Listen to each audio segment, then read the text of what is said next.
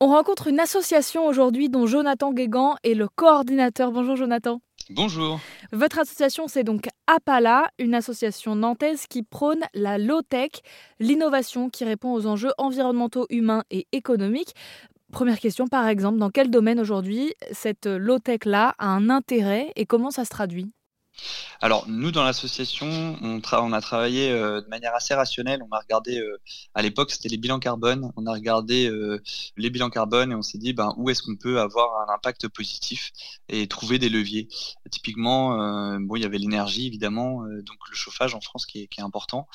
on a regardé qu'est-ce qu'on pouvait, sur quoi on pouvait contribuer à, à améliorer ce poste-là en réduisant les impacts et on s'est penché sur le poil de masse par exemple. Donc là aujourd'hui on est dans un programme scientifique euh, pour aller certifier euh, le poil de masse, euh, un, poil de masse. Et, et, on a toute une dimension, une réflexion autour de, du système en lui-même. Donc, on travaille à, à, ce nouveau cadre-là pour qu'il y ait un nouveau référentiel. vous parliez du poil de masse, qu'est-ce que c'est? Le poil de masse, donc c'est un, c'est un, poêle à bois bûche, hein, donc c'est un moyen de chauffage.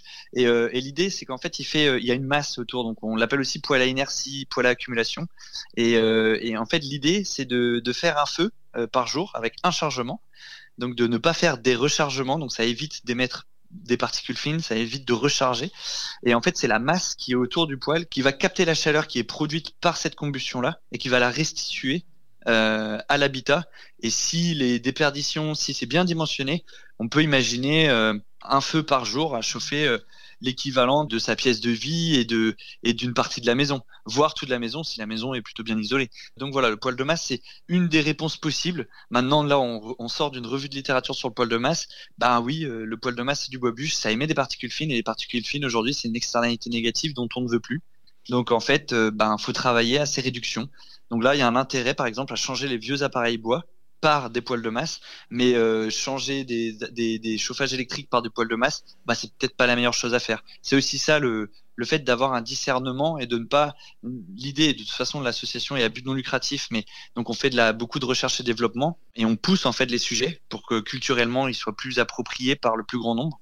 Mais euh, euh, l'idée n'est pas de vendre tout et n'importe quoi, par exemple. On a un autre projet qui s'appelle euh, Label Brique et on travaille sur les briques de terre crue compressées. Là, euh, où c'est l'idée de, décarboner la construction, alors neuve ou, de rénovation, mais par l'intégration de briques de terre crue compressées. Donc, c'est des briques hein, qui sont pas cuites et qui font qu'elles ont un poids carbone bien plus faible donc voilà, euh, on a un dernier sujet là que, que je peux donner un exemple, hein, mais euh, l'alimentation, ça peut être contre-intuitif parce que les gens n'y pensent pas forcément de base, mais aujourd'hui on entend beaucoup parler du bio local de saison zéro déchet. Euh, les, les, métropoles s'engagent dans le cadre des PAT, c'est les projets alimentaires territoriaux, et en fait nous on a identifié très clairement sur un nombre scientifique d'études qui se bah, qui s'additionnent. Euh, on fait de la veille constante sur le sujet et il y a un consensus qui se dégage sur l'intérêt du végétal euh, que représente le végétal pour réduire euh, les externalités négatives. Alors, c'est-à-dire pour rendre plus soutenable euh, le système alimentaire.